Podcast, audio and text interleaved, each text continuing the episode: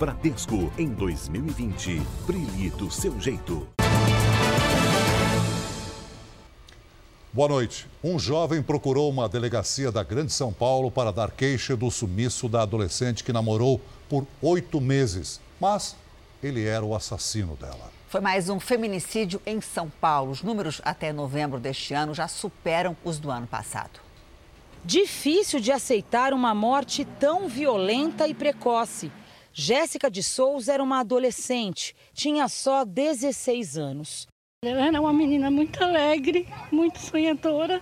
O enterro da jovem foi hoje mesmo, uma cerimônia rápida assim que o corpo saiu do IML.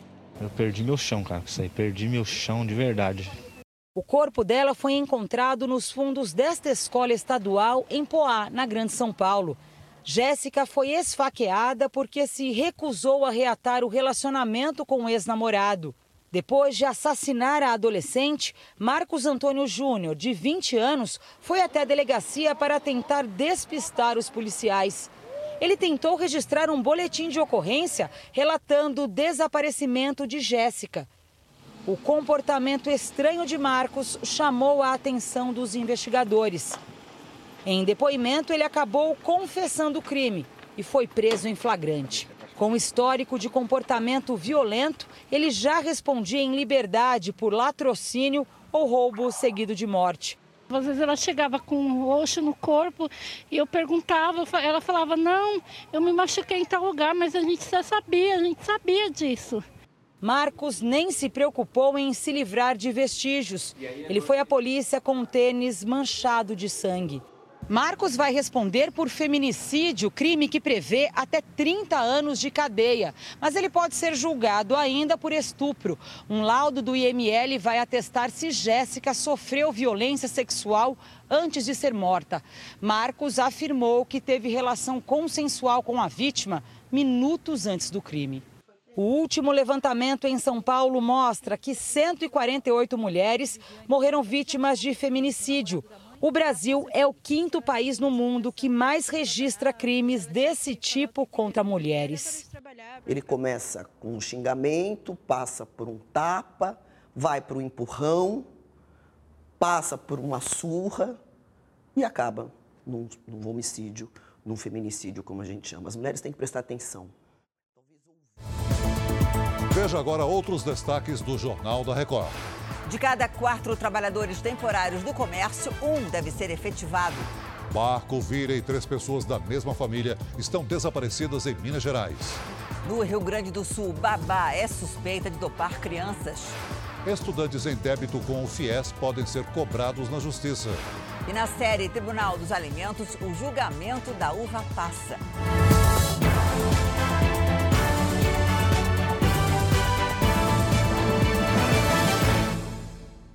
Oferecimento: Bradesco em 2020. Brilhe do seu jeito.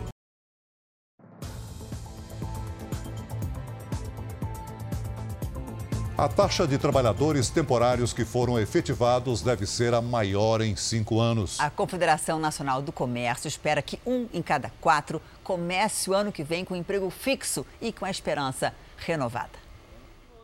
É o sorriso de quem vai começar o ano com mais dinheiro na conta. Tem salário e comissão de vendedora. Foi ótimo, nossa, vendi muito. Foi muito bom. Com a contratação temporária, a Mariana voltou a trabalhar depois de seis meses parada. Eu vou ser contratada, com certeza, né? Com certeza, sem dúvida nenhuma. Na rede com quatro lojas, uma delas recém-inaugurada, o número de temporários aumentou 50% em relação a 2018. No comércio em geral, as empresas decidiram contratar mais neste ano. E a disposição dos consumidores mostrou que era mesmo necessário. Nos shoppings, as vendas cresceram 9,5% e foi o melhor Natal desde 2014. Para quem teve o alívio de conseguir uma vaga e a chance de mostrar trabalho, a melhor notícia pode vir agora. É que, na comparação com os últimos anos, a Confederação Nacional do Comércio prevê que dessa vez mais trabalhadores serão efetivados. A expectativa é que 26% dos temporários fiquem de vez no emprego. Além das efetivações, este comerciante acredita que vai abrir mais vagas em 2020. No quadro dessa loja mesmo, creio que 90% já está garantido, até pelo desempenho, pela capacidade que eles têm.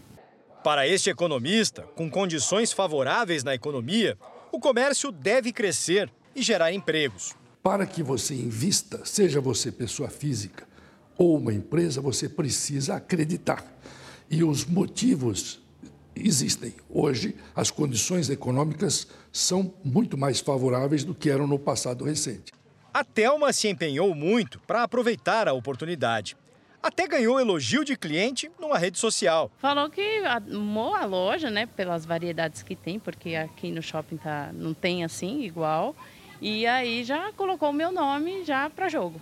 Já falou que foi muito bem atendida pela Thelma e aí a gerente é, printou para me mostrar, né? E aí fiquei muito feliz. Lógico que ela também, né? Porque vendedora nova ainda já recebendo elogio, né? E aí a confiança de ser contratada, então? Né? Subiu mais um pouco. Câmeras de segurança flagraram o comportamento de uma babá suspeita de dopar irmãos gêmeos no Rio Grande do Sul. A polícia encontrou na casa da babá comprimidos de um tipo de calmante. As crianças ficaram três dias internadas na UTI. Os gêmeos de 3 anos e 11 meses nem conseguem brincar na pracinha. Nas imagens gravadas pelas câmeras do condomínio onde moram, as crianças parecem estar tontas. Elas perdem o equilíbrio e caem no chão. Um dos meninos caminha desorientado e bate a cabeça contra a grade de ferro. A babá assiste às cenas sem fazer nada para socorrer os irmãos. Nesta outra imagem, ela leva os meninos de volta para casa e chega a arrastar um dos garotos. A mãe ficou apavorada quando encontrou os filhos. Eles estavam cambaleando, o pescoço também estava uh, sem coordenação nenhuma, um deles não falava, o outro ainda falava, mas com a voz muito enrolada, não respondia. Os gêmeos foram levados para o hospital, onde ficaram internados na UTI por três dias. Um exame feito em laboratório mostrou que as crianças tinham no sangue um medicamento usado para controlar a ansiedade. A suspeita da polícia recaiu sobre a babá, que trabalha em uma clínica para tratamento de dependentes químicos. No depoimento, ela confessou ter furtado os remédios. Na busca feita na casa da mulher, foram encontrados comprimidos esmagados dentro de sacos plásticos. Segundo a polícia, é a mesma substância encontrada no sangue das crianças. A gente acredita que esses medicamentos foram ministrados às crianças através dos sucos, né? dois copinhos de suco de uva. Ela quis dopar as crianças para que elas dormissem é, direto na sexta-feira, porque ela chegou cansada da clínica onde ela trabalhava e ela não queria cuidar das crianças. A babá, de 39 anos, que não teve o nome divulgado, diz que a ingestão foi acidental e vai responder em liberdade. Ela deve ser indiciada por lesão corporal grave, furto de medicamentos e omissão de socorro. Se fosse uma coisa que eu não tivesse visto, talvez eu não, consegui, não conseguisse estar com meus filhos agora, né, nesse momento. Investidores de uma empresa de moeda virtual com sede em Santos, litoral de São Paulo, estão sem saber o que fazer. Eles não conseguem retirar o dinheiro. A polícia investiga se os clientes foram enganados com promessas de ganho acima do mercado. Todas as economias da família foram depositadas em uma só empresa. 100 mil reais investidos em criptomoedas. Havia a promessa de bom rendimento. De repente você fala, não, o banco dá um valor menor do que eles. Então, por que, eu vou colocar no banco, sendo que ele, eu posso ter um valor a mais? Então é, é, sonho, isso é uma compra, ele compra sonhos. Essa administradora, que mora em Santos, litoral de São Paulo, tenta resgatar o dinheiro investido desde o começo de dezembro. Mas o site da empresa BWA fica fora do ar e não conclui a operação. Por que não pagaram? Para que trancar os saques? Tem muita gente que, que vendeu carro, que vendeu casa, que colocou o dinheiro lá acreditando num sonho. Ela não é a única a denunciar a empresa de investimentos em criptoativos, que são as moedas virtuais, como o Bitcoin. O escritório funciona em conjuntos desse prédio comercial em Santos, um dos mais modernos da cidade. Por falta de pagamento de aluguel, sofre ação de despejo. Na Delegacia de Investigações Gerais de Santos, foram registrados 10 boletins de ocorrência contra a empresa. Todas as vítimas declaram que não conseguem resgatar o valor investido.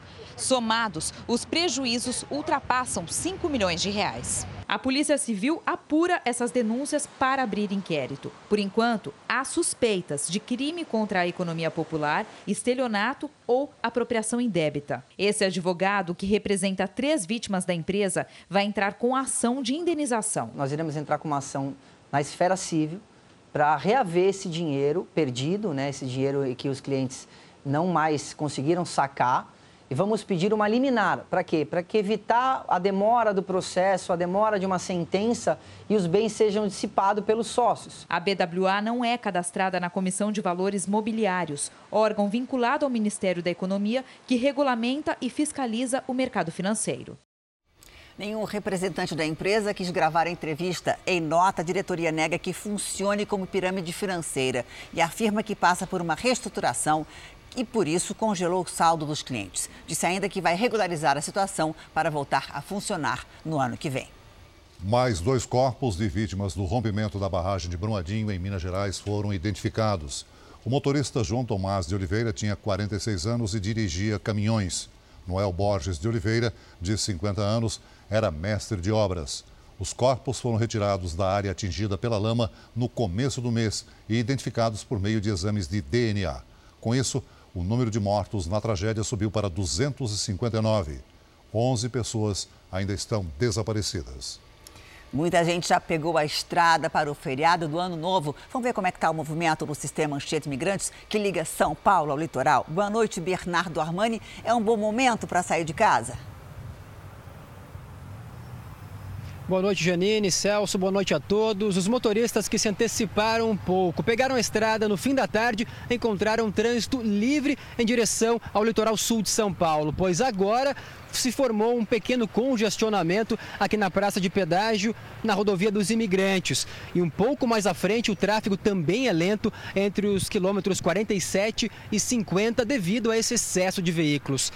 Desde a última sexta-feira, quase 240 mil veículos já deixaram a Grande São Paulo em direção à Baixada Santista. E este número deve aumentar bastante, pois a expectativa da concessionária é que até 725 mil veículos passem por aqui pelo sistema Anchieta Imigrantes até a virada do ano.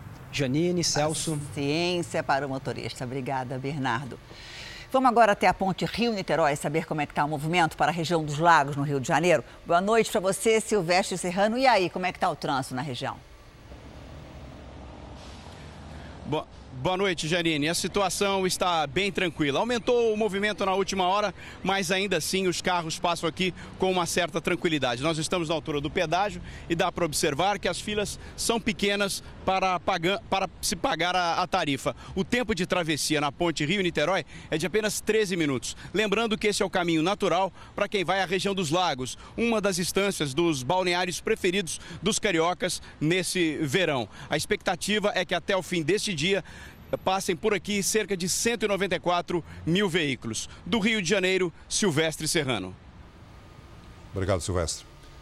Quem desceu a serra pela rodovia Oswaldo Cruz em direção ao Ubatuba, em São Paulo, teve que amargar um longo congestionamento. O trânsito parou por conta desse ônibus que ficou encalhado numa curva fechada. Até que a retirada fosse concluída, um grande congestionamento se formou em direção ao litoral. Chegou a 17 quilômetros. Aí não teve jeito. Para passar o tempo, valeu até o jogo de carta. Depois de duas horas de espera, a pista foi liberada. Tem que ter bom humor, gente. Bom humor. Na hora do Réveillon, o Rio de Janeiro está sempre no topo da lista da maior festa do Brasil. Este ano a procura aumentou e muito. Tem bairro da cidade com os hotéis quase lotados. Tem gente que passou o ano sonhando com esse calçadão o maior Réveillon do mundo, né? Pelo que a gente escuta. Então é uma experiência que todo mundo acho que tem que passar. Sol forte, praia cheia e gente bonita. Um cenário ideal para a virada. Esse casal veio da Polônia e está entusiasmado. A cidade já respira a festa. O mundo se reúne aqui e acho que no imaginário de toda pessoa passa a possibilidade de passar um ano novo no Rio de Janeiro. E as opções desse ano para o turista vão além da areia branquinha. Tem a recém-inaugurada Roda Gigante, o Museu do Amanhã e o Aquário, todos na zona portuária, uma área revigorada da cidade. E essa empolgação se reflete em números. Baseada na venda de pacotes das operadoras de turismo, a rede hoteleira prevê ocupação total dos quartos e uma virada de recordes históricos para o Rio de Janeiro. Nessa mesma época, no ano passado, a taxa de ocupação era de 89%. Hoje, a três dias da passagem do ano, os hotéis no centro, Zona Sul e Barra da Tijuca já estão com 97% das reservas preenchidas. Esse quarto com vista para o mar em Copacabana tem diária de 10 mil reais. O hóspede chega daqui a pouco. Hoje eu já tenho meu inventário vendido praticamente todo com mais antecedência do que eu tinha no ano passado. Eu acredito que esse movimento tenha sido devido a, a um movimento maior do mercado interno também. Bastante turistas brasileiros estão procurando é, os hotéis aqui no Rio de Janeiro para passar o Réveillon. Muita gente ainda vai chegar ao Rio. E quem já está aqui não vê a hora de comemorar a virada. A energia que esse lugar tem é muito, é muito diferente. Eu falo que eu sou goiana, mas a minha alma é carioca. então, vir aqui e sentir a energia desse lugar é, é fora do comum. E Salvador deve ser o destino mais procurado pelos turistas neste verão. É o que revela uma pesquisa das operadoras de turismo do país. Nos principais pontos turísticos de Salvador, um vai-vem de turistas de várias partes do país e do mundo, Lenar veio da Alemanha e também ficou encantado com a simpatia do povo baiano. As pessoas são mais uh, abertas uh, na, na rua, o clima é mais é muito diferente também. Uma pesquisa realizada pela Associação Brasileira das Operadoras de Turismo mostra que Salvador lidera o interesse de turistas que pretendem viajar pelo país nas férias de verão. Segundo a prefeitura da cidade, mais de 3 milhões e 600 mil pessoas devem visitar a capital baiana até o carnaval. A ocupação de hotéis já alcança 75%. E a expectativa da Federação Baiana de Hospedagem é chegar aos 100% do Réveillon. Salvador está virando a próxima Rio de Janeiro, né? Porque, é... enfim, a gente tem tudo que o Rio, né? o Rio de Janeiro tem, e a gente está sendo muito difundido mundo afora. Né? Enquanto o setor hoteleiro comemora os números, os turistas aproveitam o que há de melhor na cidade. Esse sol, o mar, essa natureza linda, estou adorando. A comida também típica, muito gostoso. Você viu que milhares de brasileiros já estão com o pé na estrada para curtir as merecidas folgas do fim do ano, né? É, o desafio é aproveitar a viagem sem prejudicar o orçamento. Para isso, planejar é preciso. Enfim, as férias chegaram. Trabalhei muito esse ano, foi um ano muito difícil, não foi um ano fácil. Michele, os dois filhos e a mãe vão passar a virada do ano no litoral norte de São Paulo. Já está quase tudo pronto para pegar a estrada. As férias da família Bajac foram planejadas com antecedência. A Michele começou a programar a viagem faz seis meses e ela pensou em cada detalhe para economizar. O primeiro passo foi a hospedagem. Por quê, Michele? Foi a hospedagem porque eu acho que é a parte mais cara de uma viagem, né? Então eu fiz várias pesquisas e eu acabei lembrando, né, nas minhas pesquisas, que eu tenho uma amiga uhum. que a tia tinha uma pousada em Ubatuba. Aí eu liguei para ela, ela me fez por 250 reais a diária para quatro pessoas, tinha um preço super justo, e acabei fechando com ela. E ela pechinchou bastante antes de viajar. A esteira de praia custou 10 reais, a prancha 50, o baldinho do Davi 12 e os biquínis 25 reais cada conjunto, sem falar na economia com os petiscos e garrafas de água. Tentar economizar o máximo possível para a gente poder desfrutar melhor lá, né? Com o dinheiro que a gente economizou aqui. A Stephanie ficou encarregada de pesquisar os passeios. Eu fui descobrindo que tinha vários e dependendo da praia, os passeios eram mais baratos. Aí eu falei isso para minha mãe e a gente vai seguir esse guia. O segredo para curtir a viagem de fim de ano sem gastar muito é planejamento. Quanto mais as pessoas planejarem, tá, saberem a realidade do seu orçamento, é, maior, com maior consciência ela vai curtir a viagem. Porque no final não fica lá na memória que comprou na praia, vai ficar a memória do que ela curtiu com os amigos, a diversão que ela teve ali no, durante os dias de férias. Outra dica é fazer a revisão do carro e abastecer na cidade de origem. E, se possível, fugir do consumo nos pontos turísticos. Eles costumam ser mais caros. Agora é só fechar a mala e aproveitar. Eu indo para o litoral com as pessoas que eu mais amo no mundo, vai ser a melhor coisa que eu vou fazer para entrar 2020 com a corda toda. Agora os destaques internacionais. Pelo menos 90 pessoas morreram na explosão de um carro-bomba em Mogadíscio, capital da Somália. O atentado foi num posto de controle, uma área de grande movimentação na cidade. Mais de 120 pessoas ficaram feridas. Foi o ataque mais violento nos últimos anos no país. Segundo autoridades, muitos estudantes que estavam no ônibus morreram. Policiais também estão entre as vítimas. Até o momento, ninguém assumiu a autoria do ataque mas o prefeito de Mogadíscio acredita que a explosão tenha sido provocada por um grupo islâmico ligado à Al-Qaeda. No Havaí, seis pessoas morreram na queda de um helicóptero. A Guarda Costeira Americana encontrou pedaços da aeronave e confirmou que entre os mortos estão duas crianças. Sete pessoas estavam a bordo. A busca pelo corpo da sétima vítima continua. Segundo autoridades, todos eram turistas que visitavam a região. E cinco pessoas morreram e quatro ficaram feridas na queda de um avião de pequeno porte num estacionamento no estado americano da Louisiana. O avião transportava seis passageiros. O grupo iria acompanhar um jogo de futebol em Atlanta. Três vítimas foram atingidas no solo, perto de uma agência dos Correios. A causa do acidente está sendo investigada, mas, segundo autoridades, o tempo estava nublado quando o avião decolou. Veja agora os destaques do Domingo Espetacular. Os heróis por trás de dois resgates. Eles se arriscaram para salvar crianças atacadas por cães. O objetivo maior era tirá-lo da faixa de areia. O que fazer em situações como essas? Você vai conhecer o seu Chico. Ele vive no sertão nordestino e fala com os pássaros. Oi, oi, oi. Em Aventura na Neve, a nossa equipe acompanha o brasileiro que realizou um salto de paraquedas nas montanhas geladas da Suíça. É amanhã, no Domingo Espetacular, logo depois do Faro. Até lá! Veja a seguir: os brasileiros que escolheram entrar 2020 em Nova York. E na série especial, a uva passa enfrenta o julgamento do Tribunal dos Alimentos.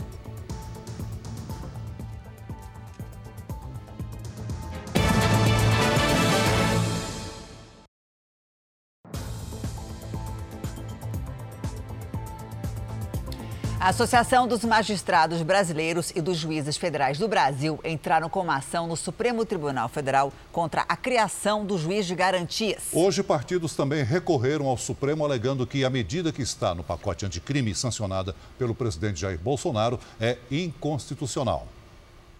A ação direta de inconstitucionalidade proposta pela Associação dos Magistrados Brasileiros e a Associação dos Juízes Federais do Brasil será analisada inicialmente pelo ministro Luiz Fux. A relatoria do caso foi definida pelo sistema de sorteio eletrônico do Supremo Tribunal Federal.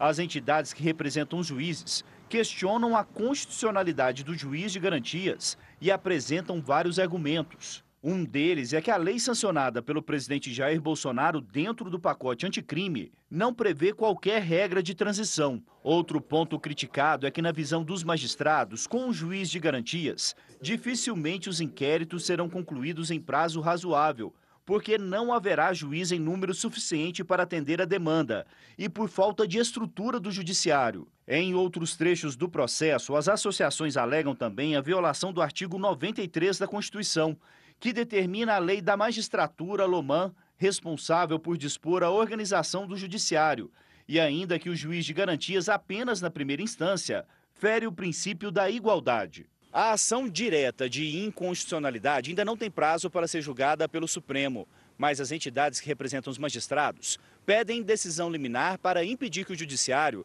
seja obrigado a implementar o juiz de garantias num prazo tão curto. Se nada mudar, em menos de 30 dias, dois magistrados passam a atuar nos processos criminais. O juiz de garantias na fase de investigação e outro juiz para sentenciar o caso. No mercado de trabalho competitivo, encontrar uma profissão onde não há escassez de vaga chega a surpreender. É, quem trabalha com tecnologia da informação pode escolher o lugar onde quer trabalhar. Sobram vagas no setor porque falta mão de obra qualificada. Setor de tecnologia movimentou cerca de 480 bilhões de reais no ano passado. O crescimento é contínuo há décadas, mas a formação dos profissionais ainda não acompanha essa evolução. A exigência aumenta. Aquele simples departamento de TI, Tecnologia da Informação, já está deixando de existir. Hoje, empresas do mundo todo têm cargos cruciais nos seus mais diversos setores e que exigem habilidades em tecnologia. Nesta daqui, por exemplo, até ano passado eram 50 vagas com esse perfil. Hoje, são mais de 200 vagas oferecidas. E junto com essa procura por esses profissionais, vem a dificuldade de encontrar todos eles pessoas que são autodidatas, elas, elas entram super bem nesse mundo, porque a cada nova tecnologia, primeiro você vai ter que escolher qual é que você vai ter que estudar, porque você vai ter que ter, os tempos são limitados, e outra, sabendo que aquilo pode ser obsoleto em 4, 5 anos ou menos. O déficit de postos de trabalho no Brasil chega a 24 mil vagas, segundo a Associação Brasileira das Empresas de Tecnologia. Nos próximos cinco anos, o setor vai gerar 420 mil novos empregos. Profissionais que são de fora dos grandes centros são cada vez mais procurados. O Dernando veio de longe e não teve dificuldade de entrar no mercado de trabalho. Eu já atuava na área fazia um tempo atuava como é, técnico de informática. Fiz a faculdade, atuei um tempo no mercado de Manaus e depois eu, eu resolvi vir para São Paulo porque o mercado aqui é, é bem mais, mais aquecido que o de lá. Preencher as vagas que vão se abrir exige investimento em educação, de preferência ainda cedo. Que a gente pudesse colocar ensinos né, na, na, escola primária, quais são os as pilares para aprender é, uma tecnologia no futuro. Fim de ano é uma boa época para aumentar a renda, principalmente para quem deixou o mercado de trabalho formal e decidiu abrir o próprio negócio. Melhor deixar a própria Cristiane falar. Dezembro é o meu melhor mês. É o mês que a gente, trabalhando com as ceias de Natal e Ano Novo, a gente ganha um pouco mais. Há quatro anos, o hobby virou negócio. Hoje ela é microempreendedora e usa a cozinha de casa para ganhar dinheiro. A filha é a principal auxiliar. Uma oportunidade de você ganhar dinheiro independente de ter um patrão, você tem uma flexibilidade maior, principalmente para quando você não tem a chance no mercado de trabalho. O número de pessoas que trabalham por conta própria bateu recorde este ano mais de 24 milhões de pessoas, um crescimento de quase 4% em relação ao ano passado. Esse ano a Cristiane ampliou o cardápio. O cliente pode escolher até 11 opções para o empadão, algumas veganas e vegetarianas como alho poró e shiitake, por exemplo. E para que ela não se confunda com tantas opções, ela criou uma tabela com símbolos diferentes para cada sabor, porque não dá para fazer feio com o cliente, né? Este consultor de empresas diz que a preocupação de Cristiane está correta. A importância do negócio é o cliente. Um cliente bem atendido, satisfeito, encantado com o seu negócio, ele volta e ele traz outros. A microempreendedora já pensa em ir mais longe. Fazendo até, quem sabe, fora daqui, né? Não mais em casa, tendo um espaço só para trabalhar e cozinhar e entregar as, as coisas mais rápido. Eu imagino crescer. Nova York deve receber um número recorde de visitantes nesse fim de ano. E a cidade ganhou novos hotéis e mais quartos para acomodar toda essa gente. As calçadas estão engarrafadas. O entre e sai de malas nos hotéis explica. O número de pessoas do mundo inteiro que vem passar os últimos minutos do ano em Nova York só aumenta. Essas irmãs de Porto Alegre não vão enfrentar o frio na Times Square na virada. Por isso, tiraram fotos da famosa bola que cai à meia-noite hoje mesmo. Carolina diz que com o dólar em alta foi preciso se programar. Pelo menos seis meses, senão não tem como. Em Brasília, mãe e filha pensaram em tudo ainda mais cedo. Pagando passagem, hotel, hospedagem. E vale a pena? Vale a pena. 15 anos dela, 15 Olha, anos. parabéns. Mãe, eu prefiro uma viagem do que uma festa. Estou achando muito legal, só tá muito cheio, né, por causa do ano novo, mas muito, muito, é sensacional, assim. Neste mês de dezembro, Nova York deve receber 7 milhões de turistas que vão ocupar 90% das vagas disponíveis nos hotéis da cidade. E olha que elas aumentaram. Este ano foram construídos 20 hotéis em diferentes bairros da cidade, dos maiores aos mais modestos. Com esses projetos, Nova York ganhou 3.900 novos quartos de hotel para atender essa demanda crescente, porque o número de turistas que visitam a cidade no fim do ano só aumenta. E os projetos continuam, como esse aqui atrás, que está quase pronto e será inaugurado agora, em 2020. Nesse ritmo, Nova York terá 144 mil quartos de hotel disponíveis até o fim de 2021. No começo da década, eram 86 mil. Eu não esperava tanta gente aqui. E esta é a terceira vez que Raquel visita Nova York. Mas todo ano é um novo recorde de turistas e de hospedagem disponível para acompanhar tanto interesse por essa cidade. A seguir, naufrágio no Lago de Furnas mata duas pessoas da mesma família. Três ainda estão desaparecidas. E na série especial, a uva passa enfrenta o veredito no Tribunal dos Alimentos.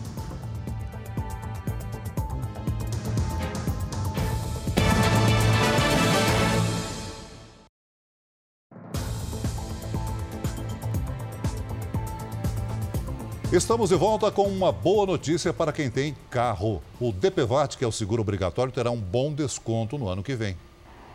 2020 está logo ali e chega acompanhado de uma lista enorme de contas. Plano de saúde, IPVA, carro, essas coisas. É tanta conta que não dá.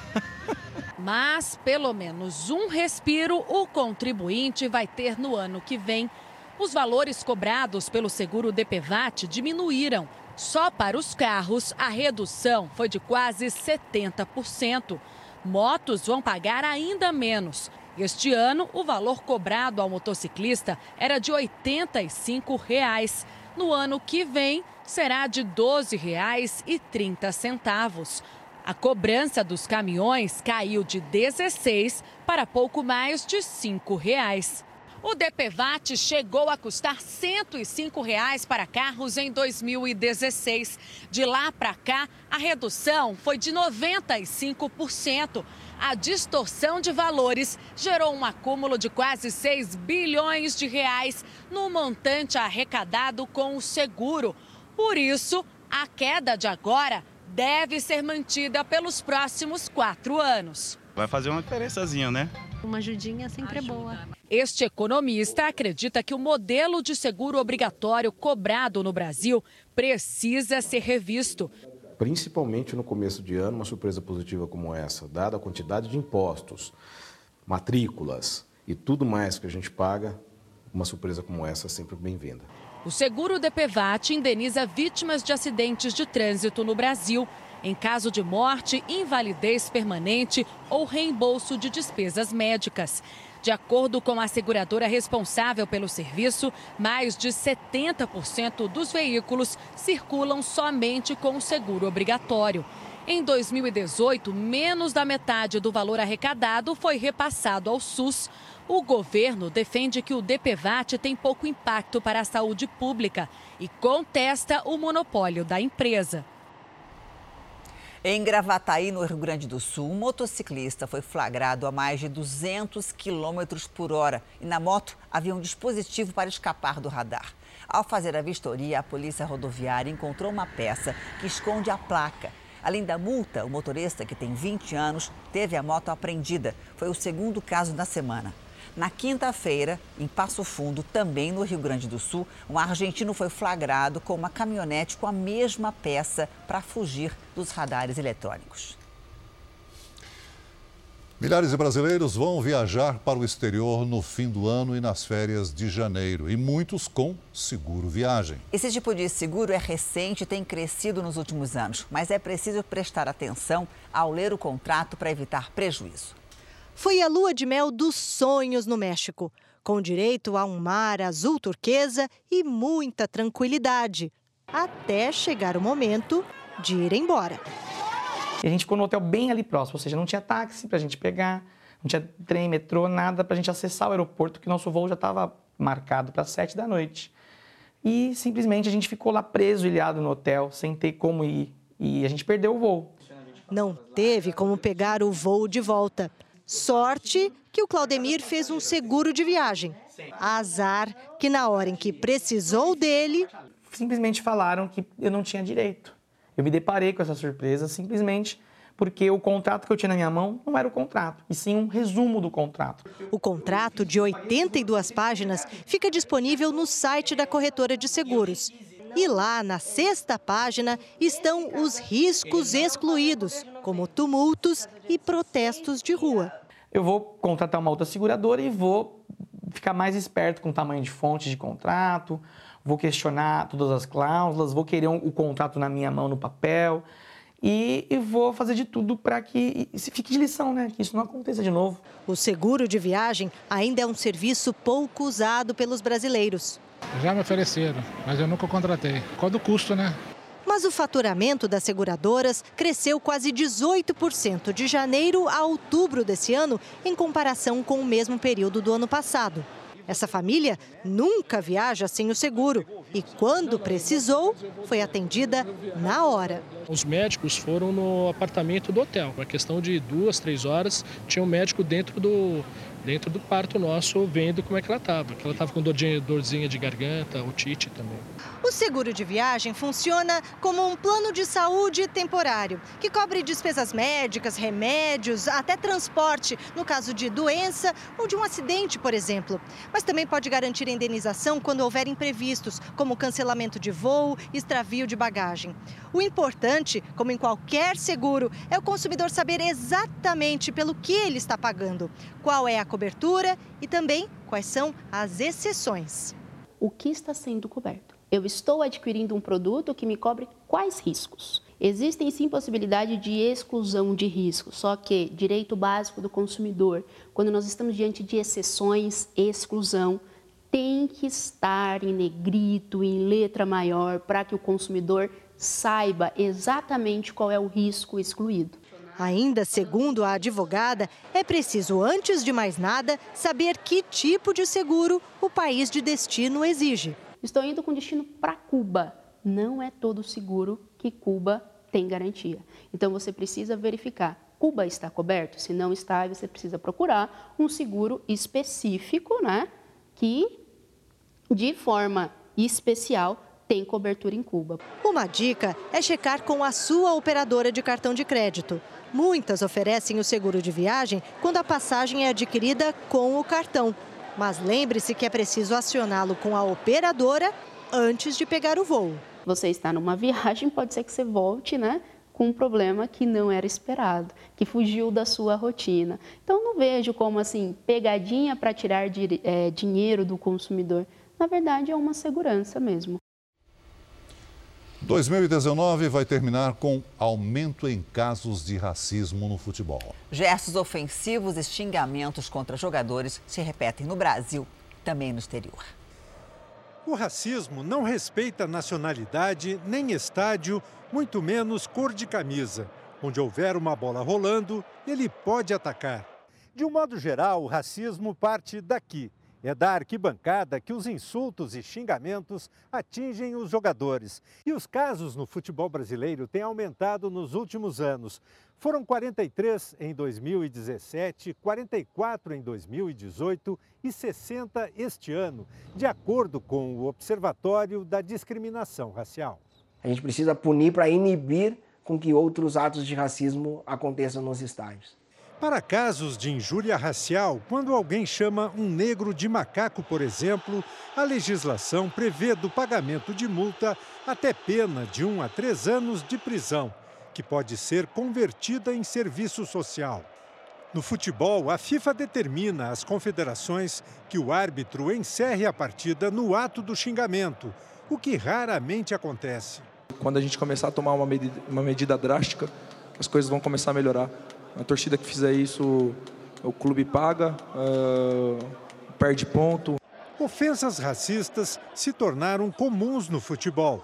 Depois de uma pancadaria no fim do clássico entre Atlético e Cruzeiro pelo Brasileirão, torcedores do Galo xingaram um segurança.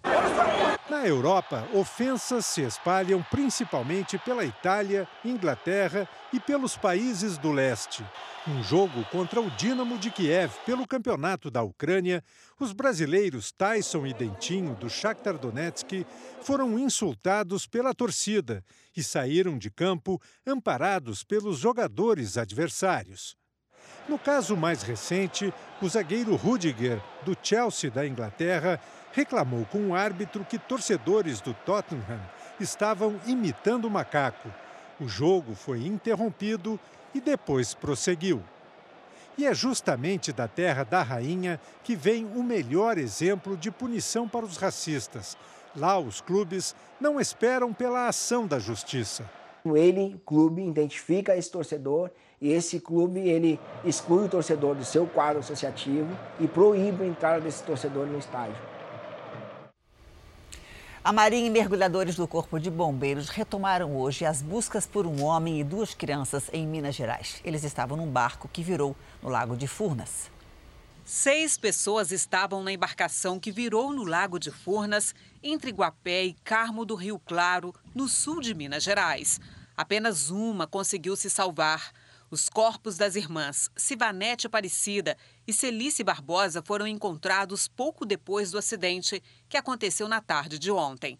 As duas netas de Celice, de 13 e 5 anos, e o tio, Sebastião Gomes, ainda estão desaparecidos. Fica pensando que essas crianças que estão tudo lá no fundo do rio, né, a família, a gente pensa muita coisa. A suspeita é que o barco teria virado após uma onda e que nenhum dos seis tripulantes da embarcação estava usando coletes salva-vidas. Nesse momento, a, a, prioridade é encontrar as vítimas e a apuração a gente faz a posteriori. Hoje, as buscas no Lago de Furnas foram retomadas por oficiais da Marinha e mergulhadores do Corpo de Bombeiros. Todas as vítimas moravam em Franca, no interior de São Paulo, e estavam na região para aproveitar as festas de fim de ano com a família.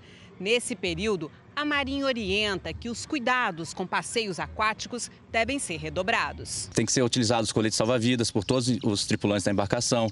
A, o condutor tem que ter a devida habilitação. A embarcação tem que estar registrada na Capitania Fluvial de Minas Gerais.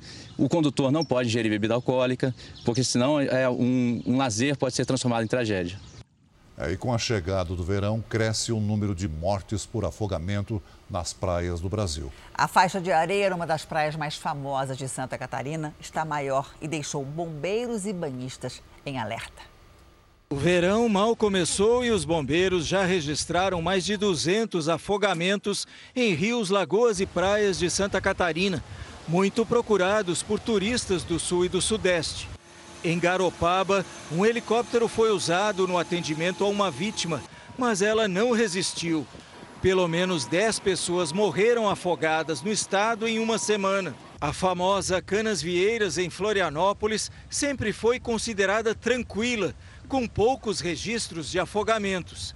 Mas o alargamento da faixa de areia alterou toda a geografia da praia, com a formação de buracos e o aumento da profundidade. Duas pessoas morreram nos últimos cinco dias. Antes era rasinha, agora tu anda ali um metro, dois metros, já está no fundo. Você caminhava até mais a metade da praia, né? Agora não, você dá dois metros para frente, ela já está bem funda já. A prefeitura e os bombeiros fizeram uma reunião de emergência neste sábado e decidiram reforçar a sinalização para alertar sobre os riscos. Situações como essa aqui na praia de Canasvieiras mostram como é preciso tomar cuidado durante as férias. Antes de mergulhar, o banhista deve se informar sobre as condições do local e procurar ficar sempre perto dos postos de guarda-vidas. Se beber, não mergulhe. Não pule de cabeça na água. Evite andar nas pedras escorregadias. Fique perto das crianças e respeite a sinalização. As bandeiras vermelhas indicam os locais em que há correntes de retorno. Elas são como canais que levam as águas de volta para o mar e podem arrastar os banhistas. Se encontrar numa corrente de retorno, basta nadar paralelamente, não tentar nadar contra a corrente. Sinalize por socorro que os guarda-vidas da praia vão até o seu encontro para ajudar. A Baía de Todos os Santos, um dos lugares mais bonitos do Brasil, é parada obrigatória para quem quer conhecer melhor o litoral do Nordeste. É, além da água cristalina, a culinária é um dos pontos fortes do lugar. A maior baía do Brasil e segunda maior do mundo chama a atenção pelo tamanho e pela quantidade de histórias do período colonial. Ao todo, são 1.200 quilômetros quadrados de área e 56 ilhas. Itaparica, a maior delas, tem algumas das praias mais bonitas da região. Ponta de Areia recebe turistas o ano todo. É uma das preferidas deste americano, que visita o Brasil com frequência. Look at this water, it's so crystal clear, it's blue. Uh, we have this light breeze it's constantly going through, so it's not too hot. Aqui é possível encontrar também monumentos e casarões de quando o Brasil ainda era colônia. Tinha uma necessidade muito grande de defender a Baía de Todos os Santos, não só a parte externa, mas também a navegação interna. E esse forte surgiu nesse contexto, por causa da posição geográfica e estratégica. Né? A ponta norte da ilha de Taparica está no centro da Baía de Todos os Santos. A poucos metros de Taparica, bem em frente à marina, tem um refúgio que só aparece na maré baixa. Quem tem barco pequeno ou mesmo um bote chega até aqui fácil para aproveitar. É a Coroa do Limo, uma faixa de areia para chamar de sua. De ponta a ponta, as piscinas naturais são uma atração à parte. As águas quentes e cristalinas tornaram a Ilha dos Frades uma das mais conhecidas. Perto dali, um projeto para aumentar o número de espécies nativas tem ajudado a trazer mais vida à Baía de Todos os Santos. São tantos peixes que fizeram este instrutor de mergulho argentino fixar endereço por aqui. Porto da Barra e a Baía de Todos Santos como um todo é um dos melhores locais para se mergulhar no Brasil. E depois de um mergulho, nada melhor do que apreciar uma boa comida. Os pratos mais comuns são a base de frutos do mar. A salada de peguari da Ariane é feita com um molusco típico dessas praias. Já a Luciane faz a casquinha de siri com coco verde, que deixa a receita ainda mais leve.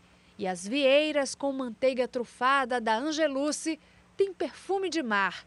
Fecham o cardápio e a visita em grande estilo. Eu trabalho com uma comida praiana, uma comida muito assim com frutos do mar, bem frutos do mar frescos e tal. Essa, é, essa vieira, o, tem um rapaz na Ilha de Maré que ele mergulha e traz essa vieira para mim. E aí chega aqui fresquinha e tal. Uma exposição com esqueletos de baleias encontradas na costa norte do Brasil tem despertado a curiosidade do público em Belém. As crianças são as mais entusiasmadas com esses animais gigantescos. Quem não conhece jamais diria que isso é a vértebra de uma baleia. Eu não sei, eu acho que isso aqui parece um dinossauro. Dinossauro? Será que é um dinossauro? Hum... Vem cá que eu vou te contar o que, que é. Isso daqui é uma baleia. Hã? Um baleia?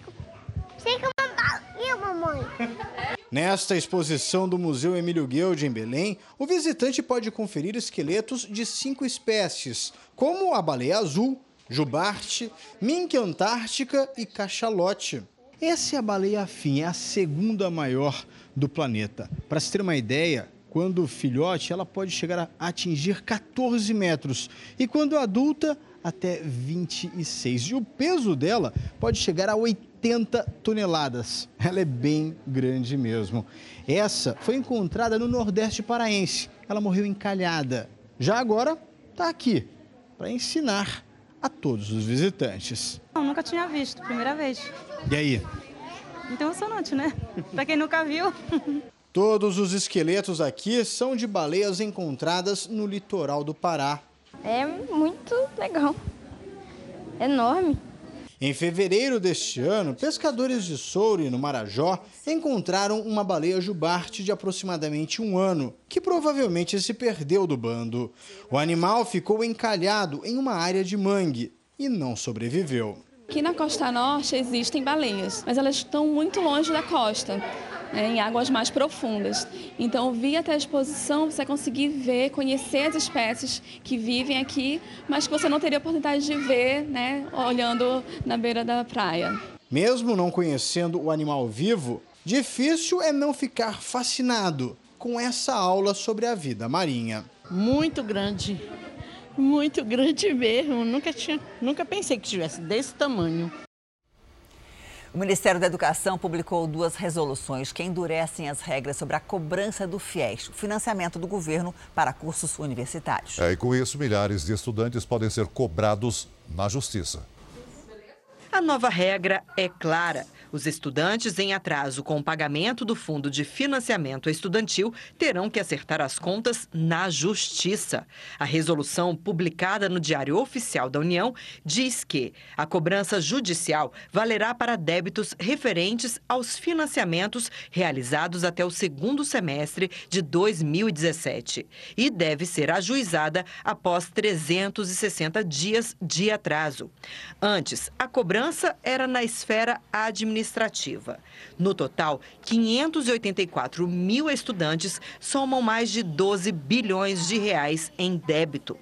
Mas não é de hoje a inadimplência no FIES. Os atrasos e falta de pagamento de estudantes crescem de ano para ano desde 2015. E a expectativa não é nada otimista. O Ministério da Educação espera um recorde de inadimplência do FIES em 2020. Isso porque começam a vencer os créditos dos estudantes que aderiram ao fundo em 2014, considerado o auge do programa. Para equilibrar as contas, o MEC também endureceu as regras para adesão de novos contratos, válidos para 2021. O estudante terá que fazer, no mínimo, 400 pontos na prova de redação do Enem. Antes era preciso apenas não zerar a disciplina. A média aritmética das notas nas cinco provas do Enem também tem que ser igual ou superior a 450 pontos.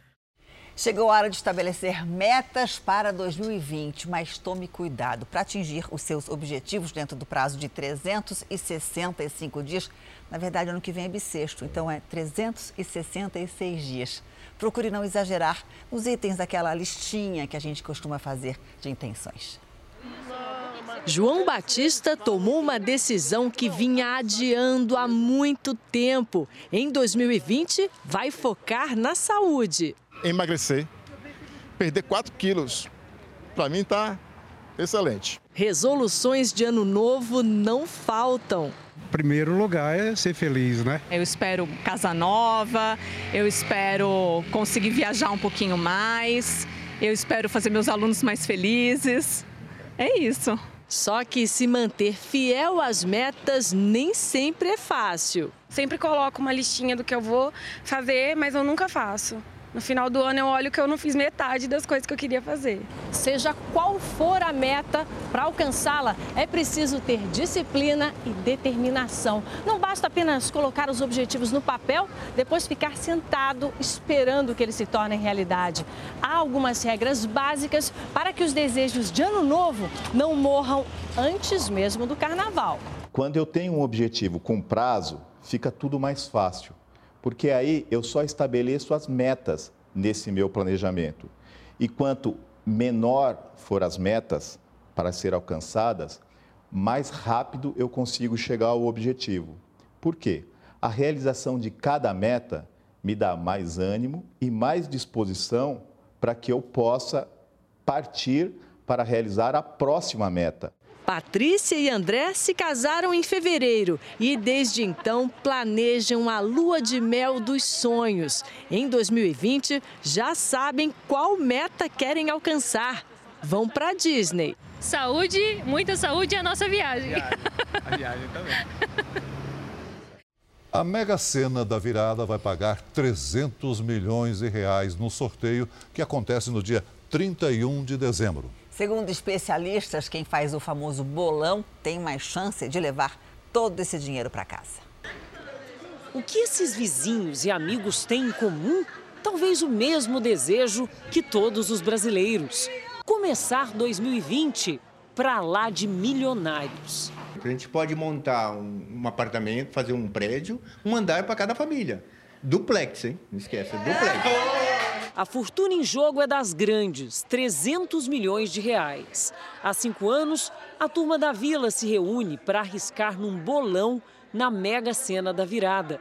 A Edna foi uma das incentivadoras. Pé quente, já foi premiada uma vez há mais de 30 anos, num bolão do antigo trabalho. A gente fez a quina, né, da Mega Sena da virada e ganhamos uma bolada. Foi bom, faltava pouco tempo pro meu casamento, pagou a festa. Por aqui também já esbarraram na sorte. Dos seis números, acertaram quatro. De morrer do coração para quem conferiu, mas ainda bem longe da riqueza. Quando fez quatro, eu já saí comemorando. Já saí fazendo festa. Deu batedeira. Nossa, aí o dinheiro não deu nem pra pagar a conta. Se eu jogasse sozinha na Mega Sena da virada, a minha chance num jogo convencional seria menor que uma em 50 milhões. Por isso que a escolha desses amigos em fazer o jogo juntos com algumas cartelas, segundo os matemáticos, é a correta, porque as possibilidades aumentam. Não que seja fácil, mas é que para eles a tentativa já é uma grande diversão. Fique, fique, fique, alegria geral. E se não ficar também alegria geral do mesmo jeito? E quando não ganha, tem festa da mesma forma. Festa, tudo é motivo para festa. Perdeu, ganhou, chorou, é festa. O grupo vai investir cerca de 500 reais no bolão. Menos cartelas e mais números em cada uma delas. Mais uma decisão acertada pelos estudos desse consultor estatístico e matemático. Se você montar um jogo com maior quantidade de números, as suas chances aumentam de forma, de forma exponencial. Então, vale a pena você fazer um balão, mais pessoas, mais números. Segundo ele, quando se joga 15 números na mesma cartela, a conta do jogo pode passar de 20 mil reais. Mas as chances também crescem, de uma para 50 milhões para uma em 10 mil. Apesar dos cálculos matemáticos, ganhar ainda assim é uma questão de sorte. Afinal, acertar as seis dezenas da Mega Sena é 17 vezes mais difícil que ser atingido por um raio. E acredite, ganhar na loteria é muito mais difícil do que ficar rico trabalhando pesado e no Brasil. Continue trabalhando, que a chance de você se tornar rico, milionário, através do seu trabalho é muito maior do que você ganhar pela Mega Sena. Entretanto, acho que vale a pena continuar arriscando a sorte, né? Mal não faz. As apostas na Mega da Virada podem ser feitas até o dia 31 de dezembro, às 18 horas, em qualquer casa lotérica ou até mesmo pela internet. O prêmio desse sorteio especial não acumula. Se ninguém acertar os seis números, o prêmio vai para quem acertar cinco dezenas. Para o grupo de vizinhos, o que resta agora é torcer e comemorar, independente do resultado.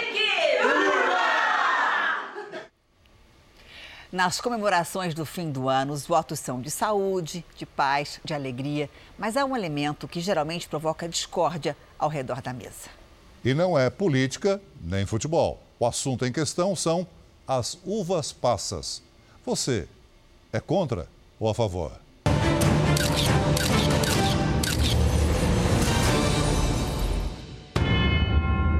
Ela é polêmica. Vive entre o amor e o ódio. Eu não gosto de doce com salgado, eu não como. Tem que ter, é o clássico do final do ano. Estamos falando da uva passa. Há quem defenda a permanência dela em inúmeros lugares. Adoro. Em qualquer coisa, em salada, em arroz, em carne, em qualquer coisa eu gosto. E quem dá um jeitinho de passar bem longe. A gente vai dar uma maquiada ali, por baixo da comidinha. Aí não, já me fartei aqui, então tá ali, mas embaixo tá cheio de uva passa. E agora? Nesse cenário de divergências, a uva passa merece ser livre e brilhar em todos os ambientes? Ou deve ficar escondidinha atrás das grades sem provocar alardes? Tribunal dos Alimentos de hoje, ela, a fruta mais tradicional do final de ano. Tem muita gente que diz que é nessa época do ano que a uva passa aparece e se multiplica. Por quê? Está praticamente em todos os pratos dessas festas. E nós viemos até uma chefe confeiteira, que é a Andréia, para aprender a preparar dois pratos que, claro, né, Andréia, levam uva passa. Sim, nós vamos aprender maionese de batata, também chamada de salada de batatas, e uma torta de ricota. Anota aí: batata, vagem, cenoura, milho, ervilha e a estrela do prato, a uva passa.